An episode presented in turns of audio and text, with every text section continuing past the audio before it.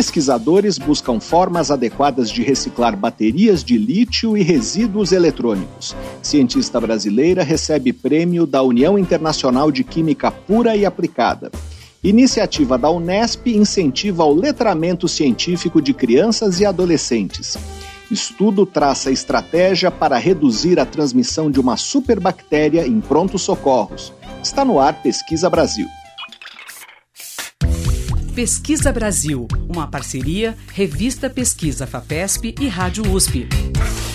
Apresentação Fabrício Marques. Olá, sejam bem-vindos ao Pesquisa Brasil, o programa de rádio e podcast da revista Pesquisa FAPESP. Eu sou Fabrício Marques, editor de política da revista, e o programa de hoje vai falar dos desafios para reciclar lixo eletrônico. Vamos mostrar como grupos de pesquisa trabalham para identificar as melhores estratégias de coleta e reaproveitamento desse tipo de material. O objetivo é estimular a economia circular e evitar o descarte inadequado que cria problemas ambientais, como a contaminação do solo e de lençóis freáticos.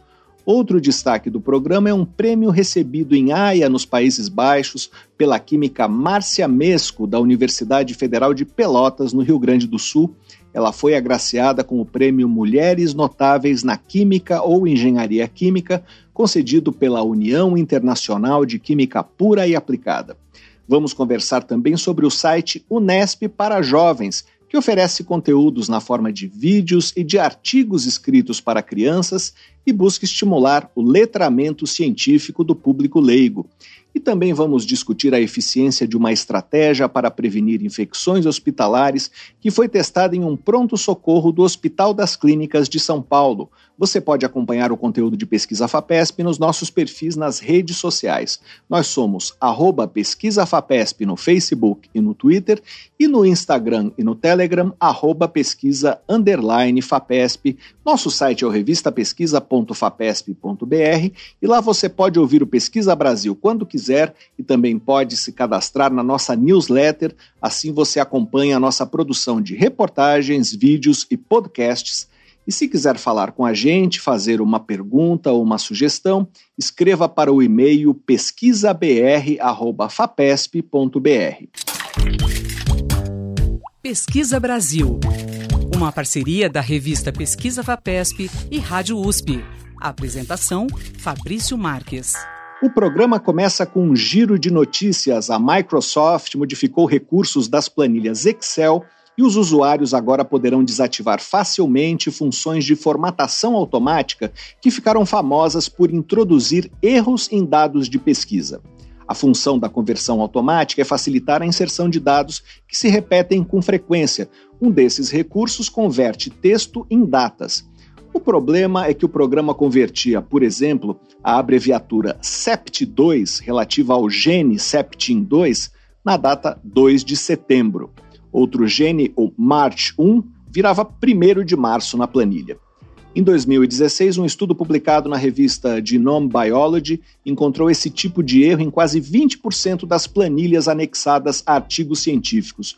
O problema era tão sério que, em 2020, um Comitê Internacional de Nomenclatura de Genes modificou a forma como alguns genes eram escritos para evitar a confusão do Excel. Em um comunicado feito no blog da Microsoft, o engenheiro de computação Chirag Fifadra, que é gerente de produto do Excel, informou que o programa passará a exibir um aviso quando as conversões automáticas estiverem habilitadas e disse que as opções para desativá-las ficarão mais visíveis. A iniciativa próxima a uma organização afiliada à Universidade Yale, nos Estados Unidos, criada por cientistas brasileiros, lançou uma campanha de crowdfunding para garantir a participação de estudantes carentes de ciências biológicas e biomédicas no Próxima Symposium, uma conferência que vai ocorrer entre os dias 11 e 13 de dezembro em Porto Alegre, reunindo cientistas e pesquisadores de vários países. A meta da campanha é conseguir 250 mil reais para levar até 100 estudantes brasileiros para o simpósio. A campanha de arrecadação vai até o dia 2 de dezembro e é possível contribuir através do site doare.org. A neurocientista norte-americana Joy Hirsch, da Universidade Yale, observou que a atividade em áreas do cérebro que governam as interações sociais é bem mais forte durante conversas presenciais do que em reuniões por videoconferência na internet. Em um artigo publicado no final de outubro na revista Imaging Neuroscience, o grupo de Hirsch analisou imagens do cérebro captadas em tempo real de pessoas que conversavam frente a frente e as comparou com as imagens do cérebro de indivíduos que conversavam usando a plataforma de videoconferências Zoom. Segundo o estudo, a atividade neural maior entre as pessoas que conversavam cara a cara está associada a trocas visuais mais duradouras e intensas e ao aumento do diâmetro das pupilas. Essa sinalização foi bastante suprimida nas conversas online. A FAPESP lançou o edital Comunicar Ciência em parceria com o canal Futura da Fundação Roberto Marinho. O edital vai conceder bolsas de jornalismo científico para estudantes de graduação desenvolverem podcasts, vídeos para redes sociais, videoreportagens ou reportagens em texto sobre projetos científicos. As regras estão disponíveis no site fapesp.br barra comunicar ciência barra edital. O prazo de submissão vai até 22 de janeiro de 2024. Os bolsistas selecionados participarão de uma jornada de formação online sobre técnicas de produção de materiais multimídia oferecida pelo canal Futura. A contribuição do Japão para a ciência de classe mundial está diminuindo de acordo com um relatório do governo japonês divulgado no final de outubro. O documento mostra que o Japão é o terceiro país do mundo com o maior número de pesquisadores, atrás da China e dos Estados Unidos, mas essa força de trabalho já não produz tanta pesquisa de alto impacto como antigamente. A parcela de artigos científicos de autores japoneses entre os 10% de estudos mais citados no mundo caiu de 6% do total global para 2% nos últimos 20 anos parte do declínio pode ser atribuída ao financiamento à ciência. Nas últimas duas décadas, os gastos com pesquisa aumentaram mais de 10 vezes na China e cresceram 80% nos Estados Unidos e na Alemanha, mas no Japão o aumento foi só de 10%. Pesquisa Brasil. Entrevista. A química Márcia Foster Mesco, professora da Universidade Federal de Pelotas, no Rio Grande do Sul, recebeu em agosto um prêmio da União Internacional de Química Pura e Aplicada em Haia, nos Países Baixos. Ela foi a única pesquisadora da América Latina entre as 12 cientistas selecionadas neste ano para receber o prêmio Mulheres Notáveis na Química ou Engenharia Química. Antes dela, outras duas brasileiras receberam a distinção em 2011, na primeira edição do prêmio. A química Vanderlan Bolzani, da Universidade Estadual Paulista, Unesp, foi premiada. Em 2017, foi a vez de Ivone Mascarenhas, do Instituto de Física de São Carlos, da USP. Márcia Mesco é pesquisadora do Centro de Ciências Químicas, Farmacêuticas e de Alimentos da Universidade Federal de Pelotas desde 2009. Antes disso, trabalhou na Agência Nacional de Vigilância Sanitária, Anvisa, e no Instituto Nacional de Metrologia, Qualidade e Tecnologia, o INMetro. Especialista em química analítica, suas linhas de pesquisa envolvem principalmente o desenvolvimento de métodos para a determinação de não metais, com destaque para os halogênios, elementos químicos como o flúor e o iodo que podem ser nocivos ao organismo se forem ingeridos em excesso. E nós vamos conversar agora com a professora Márcia Mesco. Olá, professora, seja bem-vinda ao Pesquisa Brasil. Muito obrigado por participar do programa. Muito obrigada pelo convite. Professora, queria começar falando do prêmio que a senhora foi receber em Haia. Poderia contar para a gente que aspectos da sua contribuição científica chamaram mais a atenção é, da União Internacional de Química Pura e Aplicada? Bem, esse prêmio ele tem o objetivo né, de evidenciar a carreira de mulheres que atuam na, nas áreas de química e engenharias e eles avaliam a trajetória acadêmica e atuação, né, não só da parte científica, mas da representatividade feminina no, nos diversos ambientes, né? Então a gente vem tentando promover e várias discussões vêm acontecendo em relação ao papel da mulher na ciência, o quanto é importante, né? Até para não ter desvios uh, nos próprios estudos de percepções. Então a diversidade ela é importante quando a gente fala da ciência, né? Não só em termos de gênero, mas também de raça, né? Então toda essa parte que a gente vem fazendo da ciência de expandir os horizontes, ela é super importante. E o prêmio em si, ele avalia a trajetória, então eu fiquei bastante surpresa, né, porque eu fui a terceira agraciada aqui do nosso país e nessa edição a única da América Latina. E geralmente esse prêmio é destacado para pessoas que já estão no estágio da carreira mais consolidado. E eu ainda me enxergo num estágio de carreira intermediário, né? Eu estou consolidando o meu grupo de pesquisa aqui na Universidade Federal de Pelotas. Já tenho né, uma trajetória bastante grande uh, atuando na área de química, porque eu comecei lá no ensino médio fazendo curso técnico, então eu já tenho numa atuação junto da Sociedade Brasileira de Química, da nossa SBQ, já há muito tempo também, né, desde a época da graduação, pós-graduação, mas eu, uh, eu acredito né, que a indicação do meu nome e a seleção do meu nome para esse prêmio foi pelo trabalho científico que eu venho desenvolvendo, então, como foi comentado, né, na parte dos halogênios, que é um, um grupo de analistas da tabela periódica que a gente vem estudando e desenvolvendo métodos, e a gente hoje é um grupo referência né, no mundo. So, pra, a gente tem vários grupos de pesquisa no mundo que nos procuram para parcerias.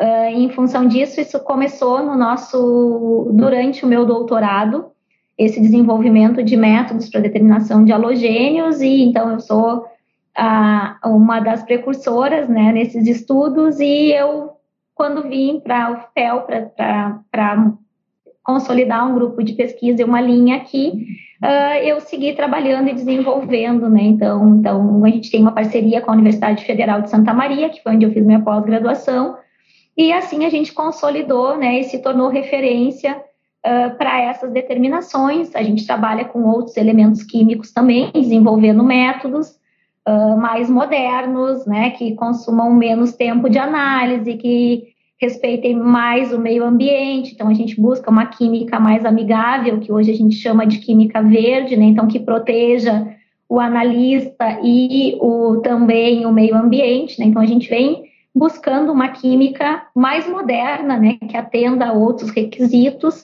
Uh, e então, isso com certeza também dá uma grande visibilidade. A gente tem publicações e premiações em congressos internacionais, né? Então, isso tudo vem mostrando o trabalho científico que está sendo feito e o respaldo que tem da comunidade internacional. Professora, o que são os métodos de determinação de halogênios e qual é a importância deles? Quando a gente fala em métodos de determinação de elementos, a gente tem uma gama, com a evolução científica e tecnológica, uma gama de equipamentos que possibilitam essas análises.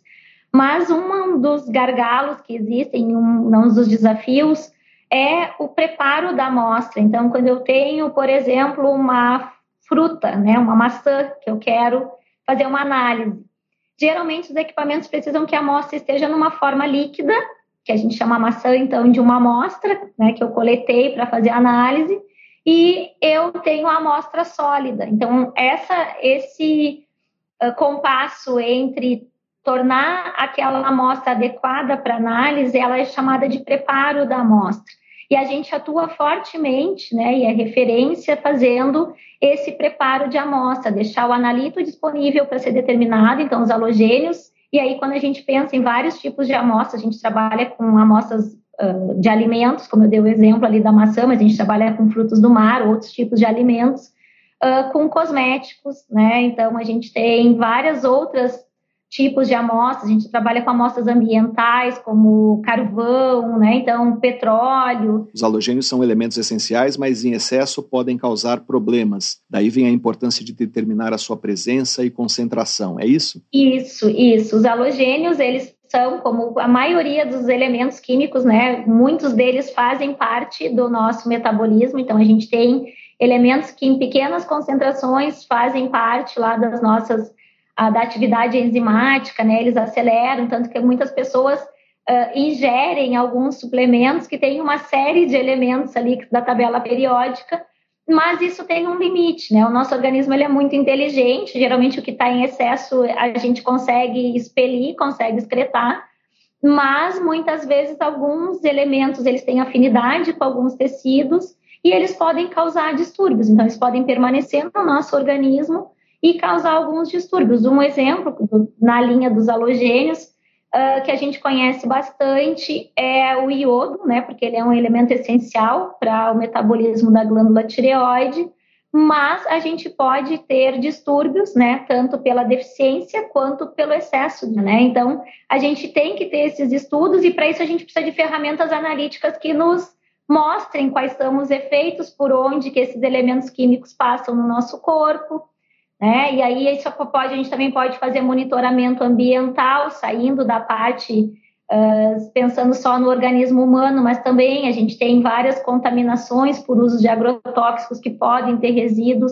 de, inclusive de compostos que são proibidos, né? Que muitas vezes são utilizados. Então, a gente determinar esses elementos, a gente consegue ter uma série de informações. A senhora falou no início da nossa conversa sobre a presença das mulheres na ciência, sobre discussões sobre gênero e ciência. Eu vi no seu currículo Lattes a menção a vários estudos apresentados em congresso eh, envolvendo justamente discussões sobre gênero e ciência.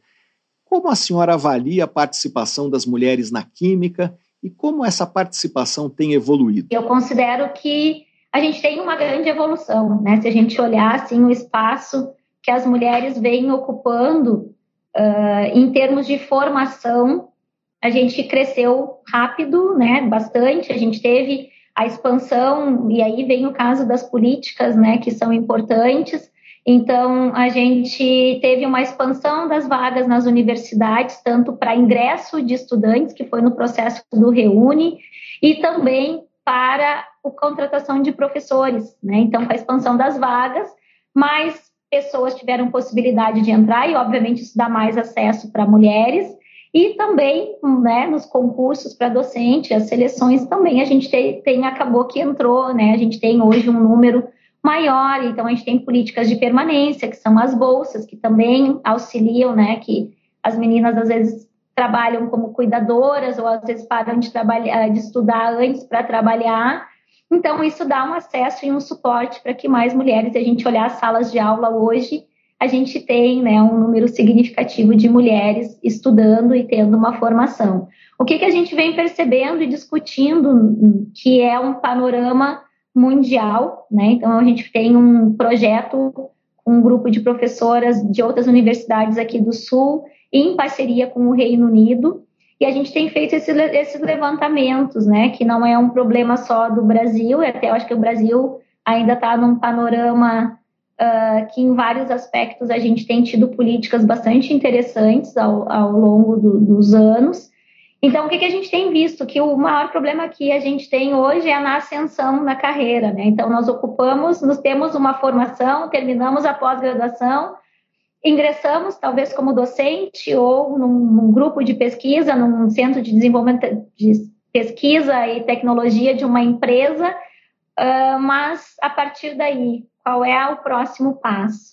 E aí, nesse número, eu acho que a gente ainda peca bastante, né? Então, é essa consciência e mais políticas que a gente precisa ter para a gente consolidar mais mulheres nas suas carreiras para que elas possam ascender a esses cargos. Né? Então, tem projetos que a gente atua, uh, falei esse com o Reino Unido, que é um levantamento de dados, mas a gente tem projetos lá no início da carreira, né? Então, a gente tem um projeto que foi fomentado pelo CNPq lá em 2018, que são para meninas na ciência. Então, a gente trabalhava com uma escola do ensino fundamental, que é um momento decisivo também, quando está concluindo lá o nono ano. E agora? O que, que, eu vou fazer? Qual é o suporte que a família vai me dar? Porque aí não é mais obrigatório seguir estudando, né? Então a gente vem tentando trabalhar nas escolas, trazer o assunto, motivar e qualificar e capacitar as meninas para que elas tenham capacidade de liderança, desenvolver as habilidades, né? Então a gente tem um grupo de meninas que a gente seleciona e elas vão desenvolvendo e apresentando os trabalhos para os colegas justamente para a gente ir ter mais autoconfiança, né? Que acho que é uma das coisas que às vezes lá no início também precisa ser bem explorado. Nós conversamos com a química Márcia Foster Mesco, pesquisadora da Universidade Federal de Pelotas, no Rio Grande do Sul. Professora, muito obrigado pela sua entrevista. Muito obrigada, foi um grande prazer. Pesquisa Brasil, o programa de rádio da revista Pesquisa FAPESP. As baterias de lítio conseguem concentrar muita energia em um espaço reduzido e pesam bem menos do que modelos que utilizam outros materiais. Essas características fazem com que elas sejam as mais utilizadas em veículos elétricos, smartphones e notebooks. Mas quando chegam ao fim da vida útil e são descartadas de modo inadequado, as baterias de lítio se transformam em um problema ambiental. Para tentar contornar essa situação, grupos de pesquisa em vários países estudam as melhores formas de reciclar e reaproveitar os metais que compõem essas baterias, como cobalto, cobre, grafite, alumínio e principalmente o lítio. No Brasil, um dos trabalhos mais avançados nesse sentido é conduzido no Center for Advanced and Sustainable Technologies, a sigla é CAST, da Faculdade de Engenharia da Universidade Estadual Paulista, Unesp, no campus de São João da Boa Vista. Nós vamos conversar agora com o coordenador desse centro, o engenheiro ambiental José Augusto de Oliveira. Olá, professor, seja bem-vindo ao Pesquisa Brasil. Muito obrigado por participar do programa. Uma honra, muito obrigado. Professor, quais são os impactos ambientais do descarte incorreto das baterias de lítio? Bom, Fabrício, ali nós temos uma série de substâncias é, que podem ser muito, têm alto poder de toxicidade e impactos ambientais. Então, se descartados em um aterro, ainda que um aterro sanitário, grande parte dessas substâncias podem percolar e alcançar o lençol freático e, portanto, alcançar depois cursos d'água que vão, inclusive, retornar para abastecimento da, da espécie humana, dentre outras espécies. Ali também tem outros, outras substâncias no estado sólido que também podem ser lixiviadas e percolar e alcançar lençol freático, águas subterrâneas e águas é, superficiais também, além das toxicidades e contaminação do próprio solo. Né? Então, existe uma série de substâncias que podem causar impactos ambientais. Professor, é, com o uso cada vez mais frequente de baterias de lítio, esse impacto já é perceptível? Já tem situações em que o descarte incorreto de baterias de lítio está causando um impacto ambiental importante? É, infelizmente sim, Fabrício. O que nós vemos, tanto nas baterias de um lítio como em todos os outros resíduos de equipamentos eletrônicos, há um, um, uma, uma seleção no espaço urbano daqueles metais que são mais facilmente retiráveis, ou retirados ou extraídos desses resíduos de equipamentos, que tem maior valor comercial. O restante, infelizmente, na maior parte das vezes, por ser uma atividade informal, é, esses resíduos são descartados não em aterros, mas sim em qualquer espaço urbano ou até mesmo um espaço rural, é, nas proximidades de cursos d'água, áreas de preservação, áreas de, prote de proteção. Infelizmente, existe sim esse descarte. Professor, quais são as dificuldades para reciclar as baterias de lítio? Quais são os desafios tecnológicos para reaproveitá-las?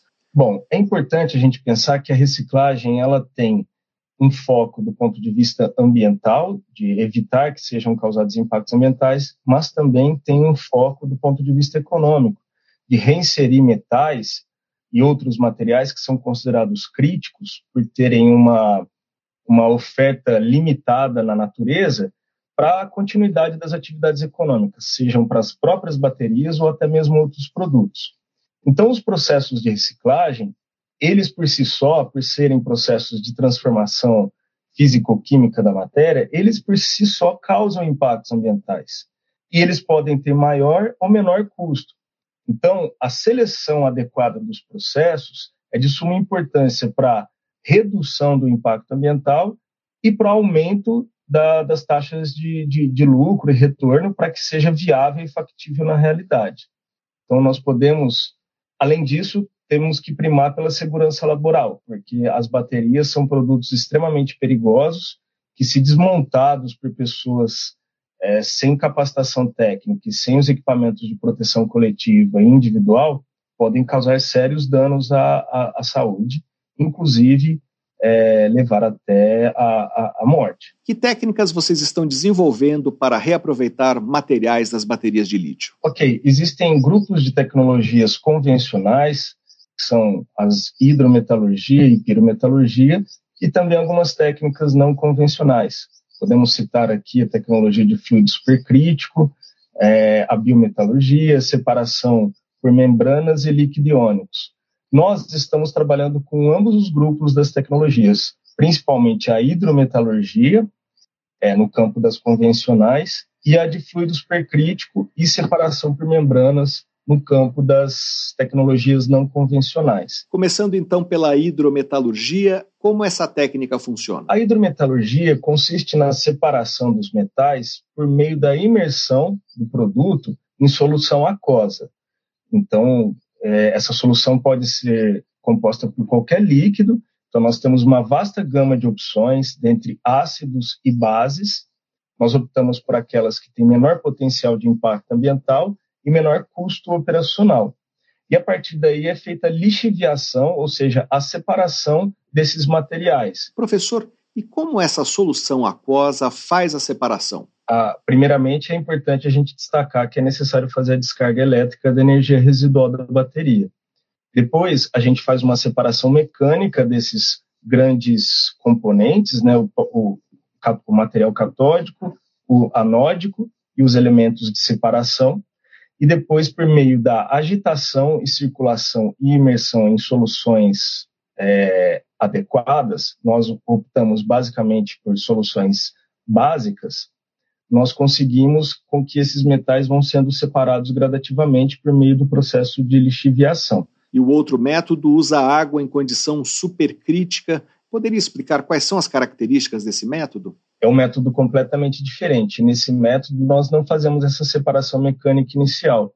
Nós conseguimos introduzir o produto é, com todas as suas com, com componentes misturadas é, dentro de um reator. Esse reator tem pressão e temperatura em condições supercríticas, onde nós obtemos um estado intermediário entre o líquido e o gasoso da água ou de qualquer outro fluido nós utilizamos a água, porque é um solvente universal e com menor potencial de impacto ambiental. Alcançando essas, essa condição supercrítica de temperatura e pressão, nós obtemos alguns parâmetros de reação é, significativos é, entre o estado líquido e gasoso que permitem com que é, sejam oxidados esses materiais e, portanto, a gente obtém depois a separação deles ao final do processo. Em que fase de desenvolvimento está esse projeto? Essas técnicas já têm viabilidade econômica? Ah, nós não temos a tecnologia totalmente estabelecida. Nós estamos estudando os processos e pretendemos propor uma tecnologia que seja híbrida, misturando algum desses processos, das convencionais e não convencionais. Um dos objetivos é ter o menor custo operacional, nós não temos ainda a análise da viabilidade econômica porque nós não estabelecemos o conjunto de processos. Mas desde o princípio nós estabelecemos como princípio fundamental menor custo operacional e substâncias e insumos com menor custo é, de aquisição. Então, é, em função do alto valor agregado desses metais, é, nós podemos consultar, inclusive, em tabelas internacionais né, de, de, de de, valoração, de precificação do lítio, do cobalto, do manganês, do alumínio, do níquel, que são, assim, com exceção do alumínio, os outros têm alto valor agregado e um preço muito alto é, nessas tabelas de comércio internacional. Então, considerando o baixo custo operacional e os baixos preços dos insumos utilizados nas reações, nós acreditamos que o processo, a tecnologia que vamos estabelecer finalmente, tenha uma alta viabilidade econômica. E nós estamos trabalhando para que ela seja escalonável em âmbito industrial. Estamos falando de que horizonte de tempo? Nós prevemos isso para ter uma prévia dessa análise da viabilidade econômica no primeiro semestre de 2024. Professor, é, com os resultados obtidos até agora, vocês fizeram um acordo de desenvolvimento tecnológico com uma grande empresa brasileira, é, que vocês não dizem qual é, por razões contratuais. O que se busca com esse acordo? Essa empresa prevê o uso dessas baterias é, em, em aeronaves elétricas.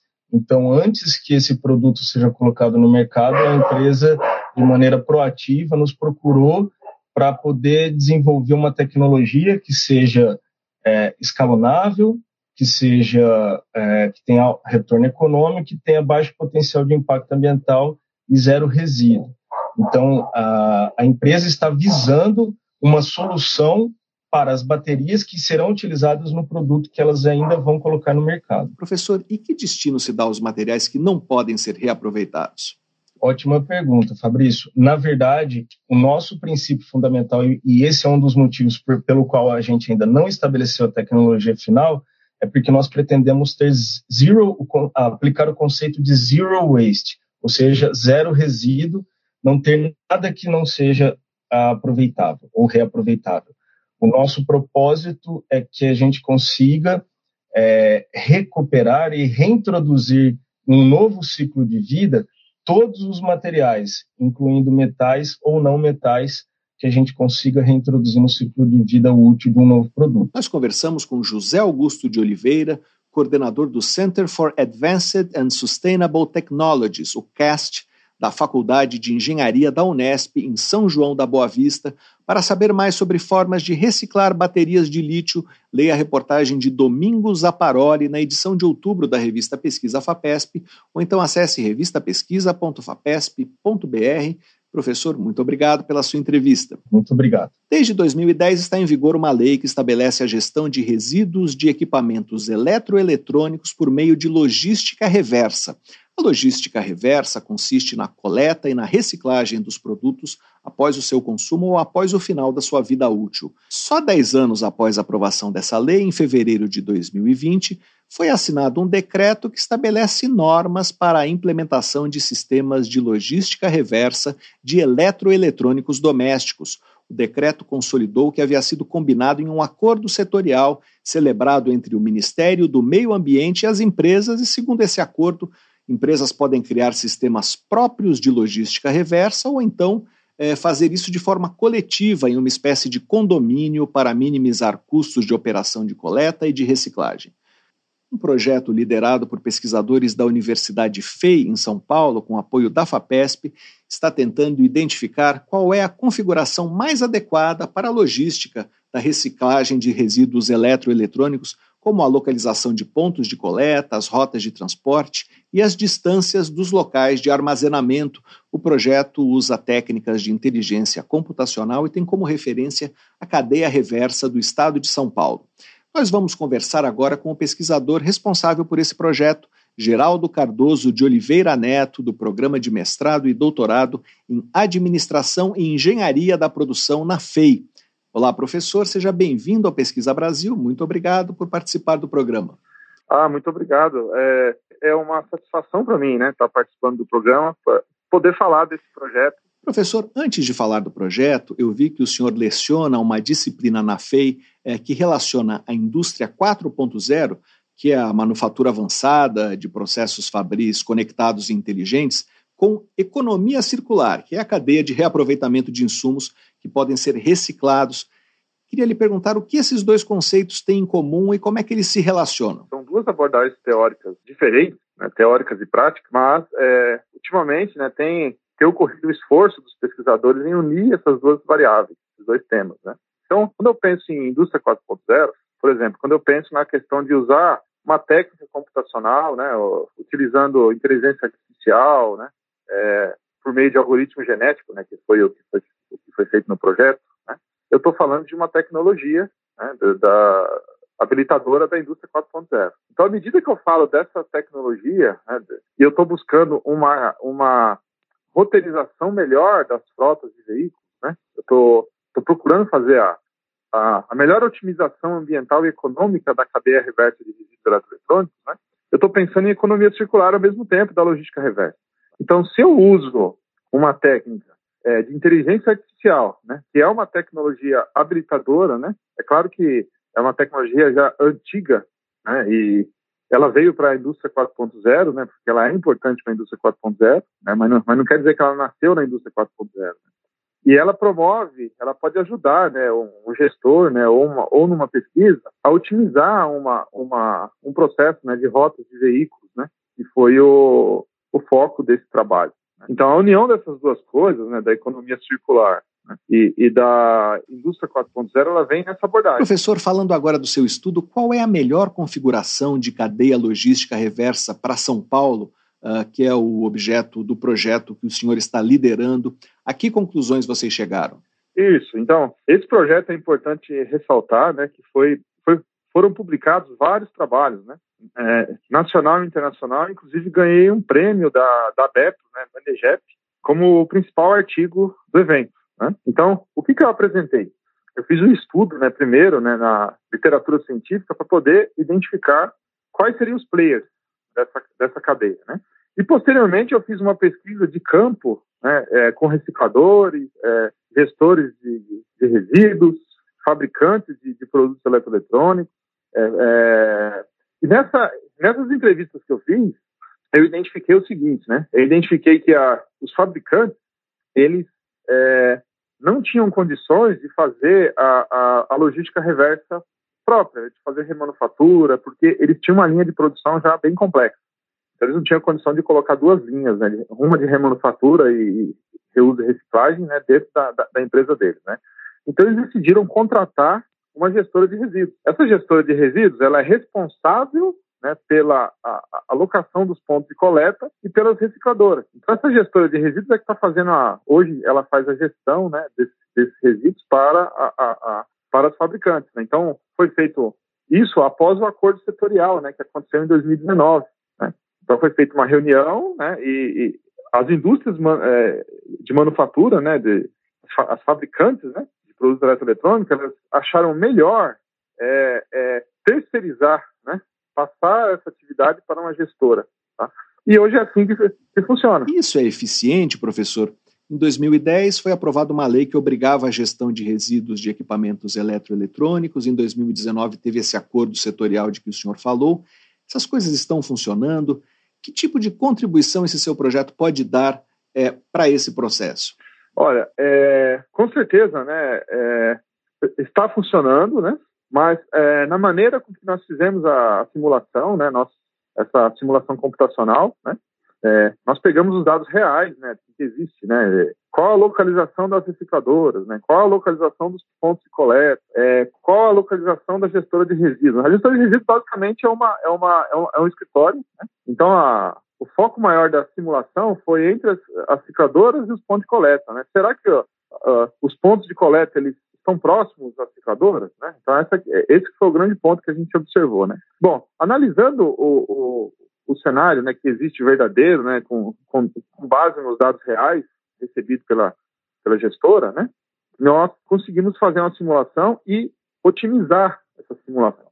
Então, uh, aonde que poderia ser o melhor local, né, para que você possa instalar recicladores, né? Ou quais os pontos de coleta, quais locais estão faltando mais pontos de coleta? Professor, como os resultados do seu estudo vão ser usados para orientar empresas é, na estruturação ou na reestruturação de uma rede é, de logística reversa de resíduos eletrônicos? Primeiro, né, é, eu faço a mensuração de conforme você reduz ali, você melhora a roteirização dos veículos e coloca as recicladoras mais próximas aos pontos de coleta, significa que você vai economizar é, dinheiro, você vai economizar dinheiro, você vai ter redução de impactos ambientais. se, se, você pegar ali, você vai economizar, você vai utilizar menos veículos, você vai é, reduzir consumo de combustível, que está caro, muito caro. Né? E quando eu penso no, no, no, lado ambiental, eu fiz um cálculo ambiental, né, de, de impacto né, ambiental, que vai mostrar né, para as pessoas o tanto de redução né, de, de, de CO2 que, que traria essa otimização. Né? Então, esse trabalho ele vai ser útil para a gestora, né, pra, e para e para é, indústrias fabricantes, né, nesse ponto, né, de poder é, esse pleno entendimento, né, de que a otimização econômica e ambiental elas são coisas juntas e que isso pode promover uma economia circular, tá? Então, então a indústria 4.0, com certeza, né, por meio de inteligência artificial, né, ela com certeza ela promove, né, ela, ela pode ajudar aí, né, a, a, as empresas a fazer essa, essa, essa otimização, né? da economia circular. Nós conversamos com Geraldo Cardoso de Oliveira Neto, professor e pesquisador do programa de mestrado e doutorado em Administração e Engenharia da Produção na Universidade FEI. Professor, muito obrigado pela sua entrevista. Muito obrigado. Você ouve Pesquisa Brasil. Apresentação: Fabrício Marques. A Universidade Estadual Paulista, Unesp, lançou no ano passado o site Unesp para Jovens com iniciativas para estimular o letramento científico de crianças e adolescentes. O site oferece conteúdos na forma de vídeos e de artigos científicos em linguagem leiga, e seu objetivo é aproximar o público infantil e jovem dos fundamentos científicos e também de temas de pesquisa na fronteira do conhecimento. Quem vai contar para a gente quais são os propósitos dessa iniciativa e fazer um balanço do seu primeiro ano é o físico Marcelo Takeshi Yamashita. Ele é professor do Instituto de Física Teórica da Unesp e assessor-chefe da Assessoria de Comunicação e Imprensa da Universidade, responsável pelo site Unesp para Jovens. Olá, professor. Seja bem-vindo ao Pesquisa Brasil. Muito obrigado por participar do programa. Eu que agradeço, Fabrício, o convite. É um prazer estar aqui com vocês. Professor, para começar, eu queria saber por que vocês resolveram criar esse site, de onde surgiu a ideia e que retorno vocês têm tido? Olha, a ideia surgiu que quando nós iniciamos esta gestão, desta reitoria que já vai ter, finalizando o terceiro ano de, de gestão, uma das missões que nos foi dada foi de aumentar a parte de letramento e divulgação científica. Né? Antes, a assessoria de comunicação e imprensa da Unesp era muito focada na, em marketing institucional. Então, era um conteúdo que não tinha muito engajamento do público e também não levava muita informação no sentido de, de, de letramento mesmo da população. Então, quando nós iniciamos esta gestão, nós é, reavivamos diversos produtos que haviam sido descontinuados, como o Jornal da Unesp, por exemplo, e, mas eu senti falta que a, de, de algum produto fosse voltado para o público infantil e pré-adolescente, né, que futuramente serão os nossos, o, o nosso público-alvo, né, o público pré-vestibular. Então, normalmente, os nossos produtos eram voltados ou para o público universitário ou para o público adulto. Então, nós ah, achamos interessante, tinham várias iniciativas individuais nas unidades que compõem a Unesp, mas faltava uma iniciativa institucional focada nesse público infantil pré-adolescente. Né? Então, nós resolvemos lançar o Unesp para jovens, funcionando inicialmente também como um hub, onde concentrariam os projetos que estavam espalhados pelas unidades da Unesp, voltados para o público é, é pré-adolescente e infantil, e acoplado a isso, nós ah, achamos interessante colocar, então, um material, ah, um texto voltado para esse público, com uma linguagem acessível e com ilustrações bastante coloridas também, que atraíssem tanto o interesse e a curiosidade é, das crianças e dos adolescentes. Professor, uma das iniciativas é o Pílulas da Ciência, que são vídeos curtos que explicam conceitos. Que retorno vocês tiveram dessa iniciativa de produzir vídeos para crianças? Olha, essa iniciativa ela surgiu um pouco, quase um ano depois do lançamento da, do site Unesp para Jovens, e a ideia que surgiu foi de uma conversa que nós tivemos inicialmente na TV Cultura, né, que nós sentamos com ele e, e conversa vai, conversa vem, surgiu a ideia de fazer alguns vídeos, né, uma conversa informal. E aí a ideia demorou um, um tempo, nós refletimos e pensamos como seria desenvolvido esse projeto, e nós resolvemos então fazer o formato do, do Pílulas de Ciência com um minuto de, de tempo para responder as perguntas das crianças. Né? Então, esse foi um tempo que nós ah, determinamos aqui, que seria a duração de cada um dos capítulos. Ah, isso foi tudo decidido internamente aqui na, na CI, na, na Assessoria de Comunicação e Imprensa da, da Unesp. Então, qual que é a ideia? A ideia é dar vazão à curiosidade, da, principalmente das crianças. Né? Então, crianças que eu digo são crianças de 6 anos, 5, 6 anos, até mais ou menos 10, 11 anos, é, não dá vazão àquelas perguntas usuais que as crianças fazem para todo mundo. Né? E, como eu digo, acho que toda criança potencialmente é um grande cientista, um grande curioso sobre as coisas do, do mundo. Então, a ideia do Pílulas, o desafio que a gente se impõe é responder aquelas perguntas, às vezes são perguntas complicadas que chegam por e-mail para a gente, e a gente tem que elaborar um roteiro. Né? Quem elabora esse roteiro sou eu mesmo.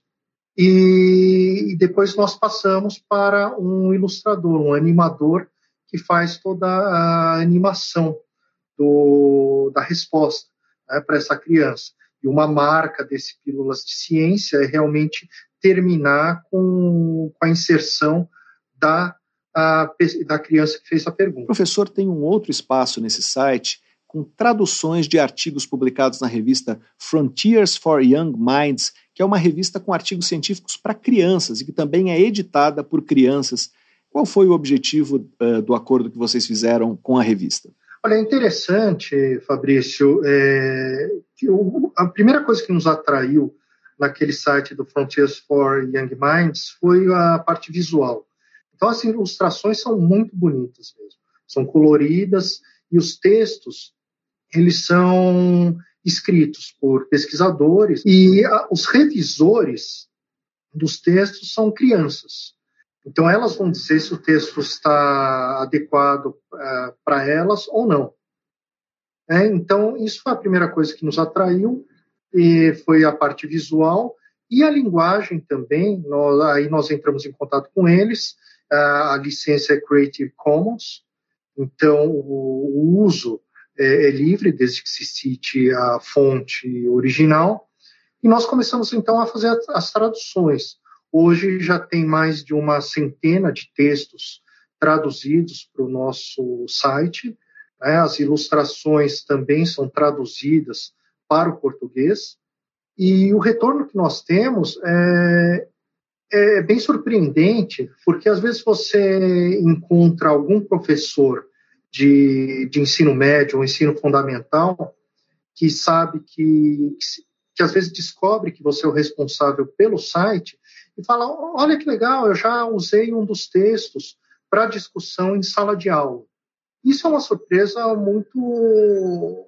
é um retorno muito gratificante para nós, porque é exatamente para isso que nós fazemos os textos, que é para incentivar discussões, incentivar reflexões dentro da, da, sala de aula, entre famílias, né, fazer com que as crianças se sintam motivadas a fazer mais perguntas, questionar os seus professores e abrir um ponto de discussão, por exemplo, com a turma uh, do ensino fundamental ou ensino médio. É, professor, quando o site foi lançado, o senhor mencionou que um dos desafios era aprender a simplificar conceitos complexos sem ser simplório ou então incorrer em erros conceituais. Tem uma receita para isso? O que vocês aprenderam é, nesse ano e pouco de trabalho? Olha, receita não tem. E esse é um dos grandes desafios, né? A pergunta de um milhão de dólares para todo mundo que faz divulgação e quer fazer disseminação de ciência, que é o quanto você pode simplificar aqueles conceitos complicados de maneira que não se perca o rigor. Né? Então, isso varia muito com o público que você quer atingir. Então, por exemplo, você tem os textos na, na revista Pesquisa FAPESP, por exemplo, e o público que vocês se dirigem é diferente do público do, do, do, do Nesp para jovens. Né? Então, quer dizer, vocês, ah, logicamente, fazem uma redução é, menor do que nós fazemos para o público que vocês estão interessados em atingir. No nosso caso, o, o corte, digamos assim, a, a analogia que, que nós fazemos é muito desafiador, porque você está falando com crianças. Né? Então, você sempre tem que tentar traduzir aquele texto em termos de uma analogia que esteja próxima à, à criança, mas que ainda assim você não perca aquele rigor uh, da, da, ciência, né? que não seja uma coisa muito diferente uh, do conceito científico que você quer transmitir. Nós conversamos com o físico Marcelo Takeshi Yamashita, ele é professor do Instituto de Física Teórica da Unesp e assessor-chefe da Assessoria de Comunicação e Imprensa da Universidade, que é responsável pelo site Unesp para Jovens. A página está disponível no link parajovens.unesp.br Professor, muito obrigado pela sua entrevista. Eu que agradeço novamente pela oportunidade, Fabrício, e até a próxima. Pesquisa Brasil. Entrevista.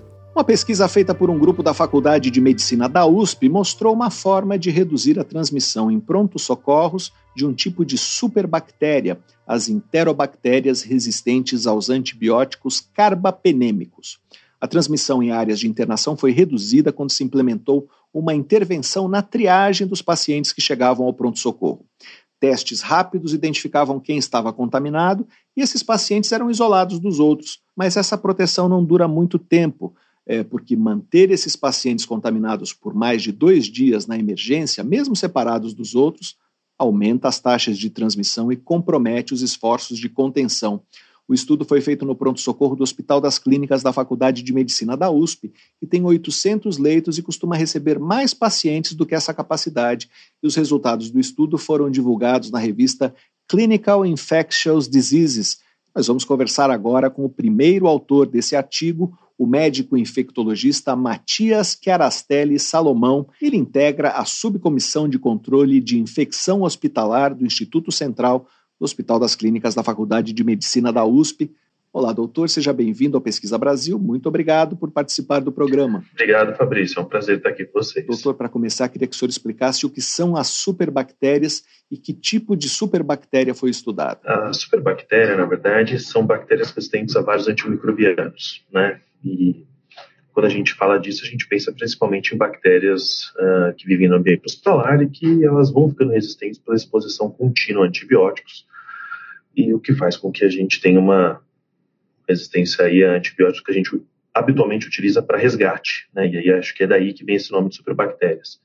Né? A, a, do caso do estudo, né? Elas são as enterobactérias resistentes a carbapenêmicos. Os carbapenêmicos são uma dessas drogas que a gente acaba utilizando para resgate, né? De infecções mais resistentes e elas acabaram ganhando essa alcunha aí de superbactérias. E qual é o tamanho desse problema para a saúde pública? A gente vê a OMS, né, a Organização Mundial de Saúde, declarando essas bactérias resistentes como um dos principais riscos para a saúde pública. A gente vê também é, é, o Centro de, de, Controle de Doenças dos Estados Unidos também fazendo, né, um, elencando elas como ameaças aí à, à saúde pública. Então, elas são sim muito importantes uh, como fatores de risco para o paciente acabar evoluindo com complicações, né? Quando a gente pega dentro do hospital, a gente está falando de coisas de uh, mais de 100 mil casos ano de isso mundial, né? De, de, de, infecções por bactérias resistentes, elas aumentam muito o custo, aumentam a mortalidade,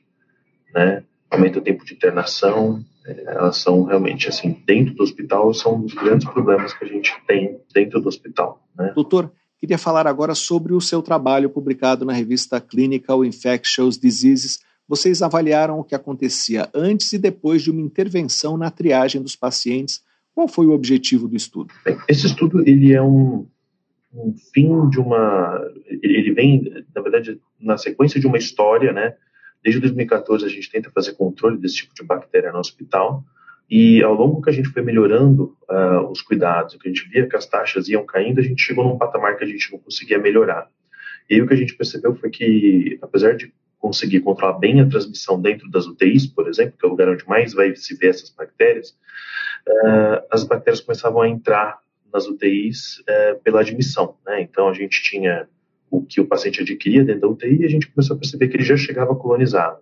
E aí era aí que a gente tinha um problema e, e a gente viu que o pronto-socorro era um dos fornecedores de pacientes com bactérias resistentes. Então a gente virou o nosso olhar para falar, uai, será que é o pronto-socorro que está tendo, está transmitindo para o resto do hospital, né?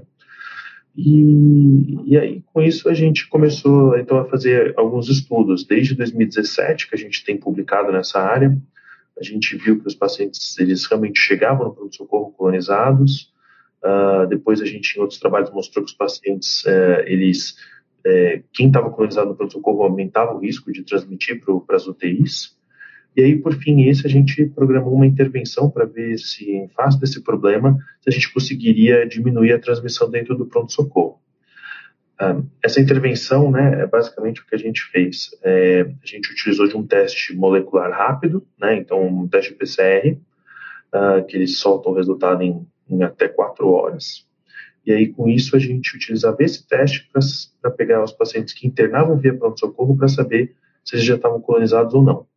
Quem estava colonizado, a gente mantinha né, em precaução de contato, quem não estava colonizado, a gente tirava da área de precaução de contato, ele convivia com o resto do pronto-socorro. O estudo mostra que, se os pacientes ficarem mais de dois dias na emergência, o esforço de contenção começa a enfraquecer.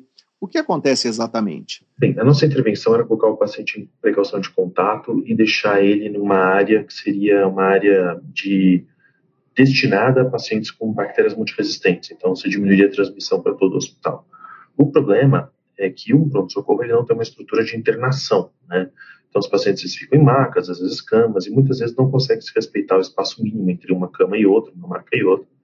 Assim como a gente não tem, uh, como o, pronto-socorro ele é dimensionado para, por exemplo, ter 50 pacientes internados, às vezes a gente tem mais de 100 internados.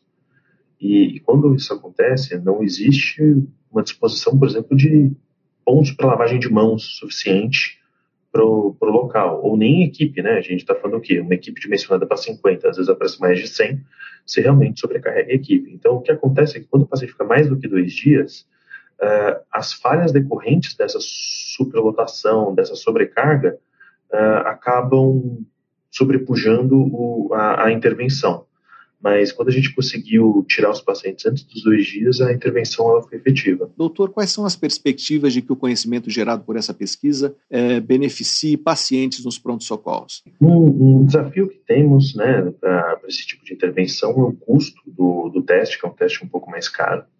Então, o que a gente está trabalhando hoje né, no, no Hospital das Clínicas como estratégia é de, baseado em alguns fatores de risco né, que a gente tem, uh, estabelecer quem seriam pacientes prioritários para fazer esses testes. E aí a gente conseguir fazer, na verdade, nos pacientes que têm o maior risco para estarem colonizados, né? E aí, com isso, a gente acabar utilizando uma proporção menor de testes e poder fazer o isolamento, né? Eu acho que a gente acabou tendo uma oportunidade, né, de, de fazer aquilo lá atrás com uma gama mais ampla de pacientes. É, mas eu acho que para fazer a longo prazo a gente precisa fazer um pouquinho mais direcionado para os pacientes que têm um risco mais alto. Nós conversamos com o médico infectologista Matias Chiarastelli Salomão, pesquisador do Hospital das Clínicas da Faculdade de Medicina da USP, para saber mais sobre estratégias que podem ajudar a controlar a disseminação de superbactérias em hospitais. Leia a reportagem de Luciana Constantino na agência FAPESP. O site é agência.fapesp.br Professor, muito obrigado pela sua entrevista. Muito obrigado, Fabrício. Foi um prazer, viu? Você ouve Pesquisa Brasil. Apresentação: Fabrício Marques. Antes de terminar, uma notícia sobre integridade científica. Um artigo científico polêmico publicado no ano passado sugeriu que alunas bonitas são favorecidas por professores homens. O trabalho divulgado na revista Economic Letters apresentou dados segundo os quais alunas de engenharia bonitas e atraentes da Universidade de Lund, na Suécia, tiveram desempenho acadêmico deteriorado quando as aulas deixaram de ser presenciais durante a pandemia e esse efeito não aconteceu com os colegas do sexo masculino também considerados bonitos. A conclusão do estudo foi que, no ensino presencial, os professores de engenharia tenderiam a favorecer as alunas bonitas, no ensino à distância, esse efeito desapareceria. A classificação de beleza dos estudantes foi feita por um júri de 74 alunos, que analisou fotos dos estudantes obtidas em seus perfis nas redes sociais. O estudo foi duramente criticado, gerou uma denúncia ao Conselho de Ética da Universidade e uma investigação por má conduta acadêmica, várias alunas reclamaram que não deram autorização para que suas imagens fossem analisadas e que os dados não foram devidamente anonimizados, permitindo que elas fossem identificadas.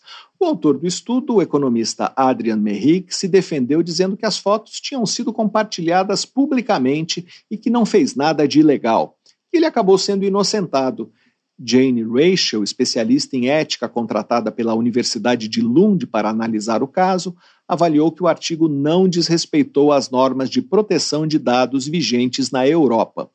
Em um comunicado, o vice-reitor da Universidade de Lund, Eric Henstrom, anunciou os resultados da investigação, mas não poupou Adrian Merrick de críticas. Ele disse que o estudo teve consequências antiéticas e que o economista poderia ter avisado os participantes da pesquisa que suas fotos estavam sendo usadas e pedido consentimento, sem que isso lhe desse muito trabalho. E aqui termina o Pesquisa Brasil de hoje. Para ficar por dentro da nossa produção de reportagens, vídeos e podcasts, você pode se cadastrar na nossa newsletter através do site da revista Pesquisa FAPESP, que é o revistapesquisa.fapesp.br, ou então se inscrever no nosso canal no serviço de mensagens instantâneas Telegram. Procure por Pesquisa FAPESP ou arroba pesquisa underline FAPESP é, e se você quiser falar com a gente, fazer uma pergunta ou uma sugestão, escreva para o e-mail pesquisabr.fapesp.br. O programa tem produção, roteiro e edição de Sara Caravieri. Eu sou Fabrício Marques, editor de política da revista Pesquisa FAPESP. Agradeço muito a sua atenção e até a próxima semana. Você ouviu Pesquisa Brasil uma parceria da revista Pesquisa FAPESP e Rádio USP.